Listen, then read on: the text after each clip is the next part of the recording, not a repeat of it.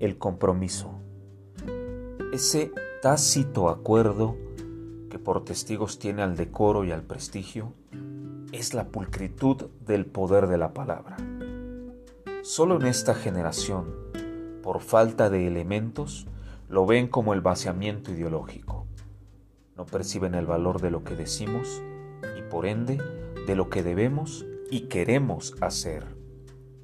Se ha llegado a creer que los compromisos pueden ser rotos solo porque se intuye que es posible entronizar a alguien o algo que puede ser fugaz o huero.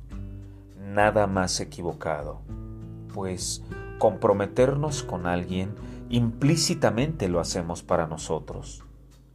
Afirman que el compromiso quita la libertad. Sin embargo, ¿cómo se podría vivir en libertad si no se tiene claro hacia dónde nos conducirán nuestras acciones? No se puede vivir en perpetua indecisión.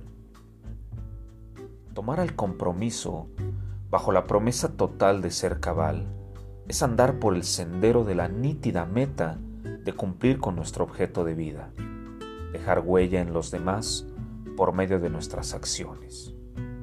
Un ejemplo, la promesa divina de amar y ser amado, concedida por el Creador y socorrida por nuestra alma gemela que Él mismo creó para acompañarnos en este mundanal espacio azul, a veces diminuto, otras tantas inconmensurable.